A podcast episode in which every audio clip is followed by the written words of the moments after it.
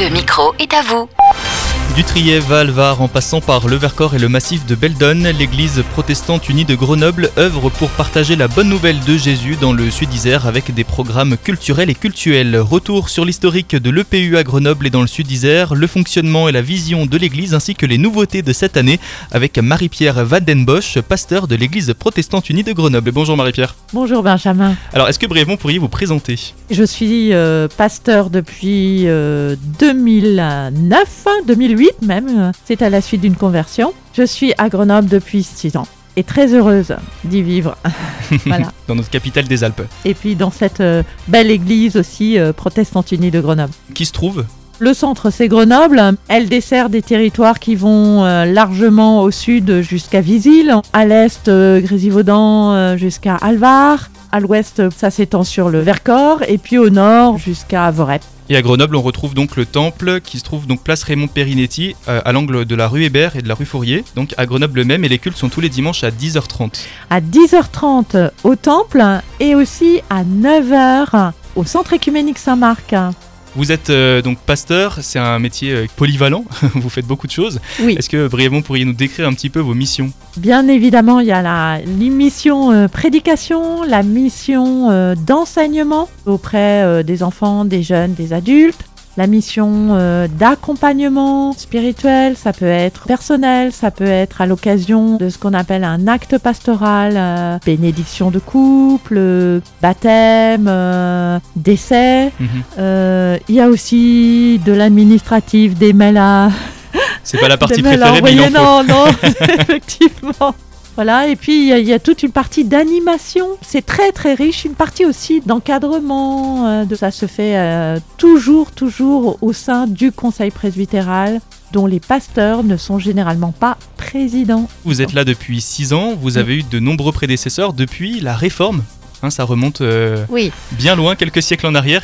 Alors d'abord, je voudrais parler du présent. J'ai deux autres collègues avec moi. Oui. Il y a Hervé Gantz et il y a Marianne Dubois qui vient tout juste euh, d'être reconnue dans le ministère. Euh, Donc c'est une vraie joie pour nous. Elle a 25 ans. Il y a aussi des jeunes dans l'église protestante unie. Parfois on oublie. Mais il y en a. Donc euh, deux pères en ce moment, vous êtes trois, euh, trois pasteurs sur, Voilà. euh, sur euh, toute cette euh, grande région euh, du Sud-Isère pour administrer tout ça. Alors vous parliez de d'histoire. Du passé, oui. L'histoire est très riche. Elle n'a pas démarré à Grenoble même. Elle a plutôt démarré à Mince.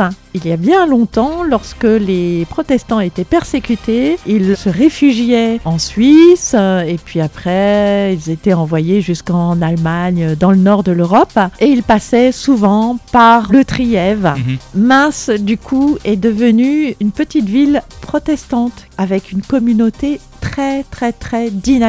Ce n'est que bien plus tard que certains protestants sont arrivés à Grenoble et ont créé la communauté de Grenoble qui aujourd'hui est un peu plus grosse que celle de Mince. Voilà. Après Et- coup. Alors merci pour ce petit historique. Actuellement là donc pour cette euh, nouvelle euh, saison, il y a de la nouveauté à l'Église protestante unie et notamment euh, un nouveau concept, ça s'appelle Chez Théo. Chez Théo, évidemment, c'est partout. Chez Théo, c'est aussi un lieu que nous avons décidé d'ouvrir, euh, un rez-de-chaussée à l'angle de deux rues, la rue Hébert et la rue Chanrion, avec Mhm. des larges vitrines.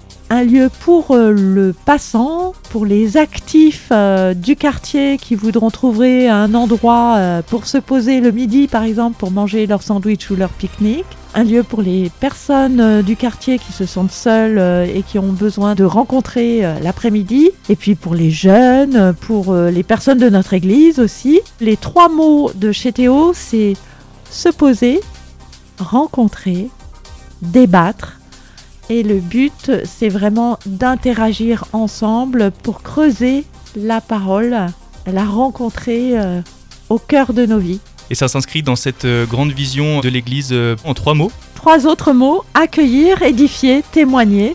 Le mot témoignage, c'est pas un mot toujours très évident euh, pour les luthériens, notamment en raison de leur histoire. Ils ont une obligation de discrétion Mhm. et du coup, c'est plus souvent le bruit ne fait pas de bien et le bien ne fait pas de bruit. Mais nous avons pas seulement à être celle de la terre, mais aussi lumière du monde. Exactement. Cette volonté de partager cette bonne nouvelle. hein, quand on en reçoit une bonne nouvelle, on a juste envie aussi de la partager autour de nous pour que d'autres la reçoivent. Pour communiquer tout ça, vous vous êtes adapté en 2022 euh, à la société actuelle et donc euh, au numérique, avec euh, notamment un site internet très très fourni, mais vous me parliez d'une chaîne YouTube. C'est cela. La chaîne YouTube s'appelle EPU comme Église protestante unie Grenoble, EPUDF Grenoble, avec la possibilité de se connecter par Zoom, mais aussi de voir en différé le culte sur la chaîne YouTube une volonté de s'ouvrir euh, à la jeunesse, de s'ouvrir euh, à tout le monde. Hein. On en parlait tout à l'heure avec euh, cette nouveauté de cette année chez Théo. Mais ces, cultes du dimanche matin sont ouverts à tout le monde et la porte du temple, bien sûr, est ouverte à toutes celles et ceux qui passent devant. Et les plus jeunes comme les plus âgés. De toute façon, il ne faut pas croire, hein, Zoom, ça n'est pas juste un outil utilisé par les jeunes. Il y a aussi beaucoup de personnes âgées, des personnes malades, hmm. des personnes seules, qui trouvent ainsi le moyen de se retrouver en communion. Et donc c'est une vraie grâce qui nous a été donnée à un moment euh, douloureux pour tous qui a été euh, ce confinement. Un outil qui profite encore euh, aujourd'hui à beaucoup de monde et toutes ces personnes qui sont dans nos belles montagnes et qui ont des difficultés peut-être à se déplacer. On retrouve donc toutes vos informations sur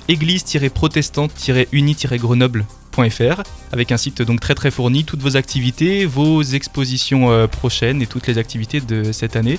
Merci d'être euh, venu sur Phare FM, Marie-Pierre Vandenbosch. Et puis, Merci Benjamin. Avec grand plaisir, on se dit à très bientôt. À très bientôt. Au revoir.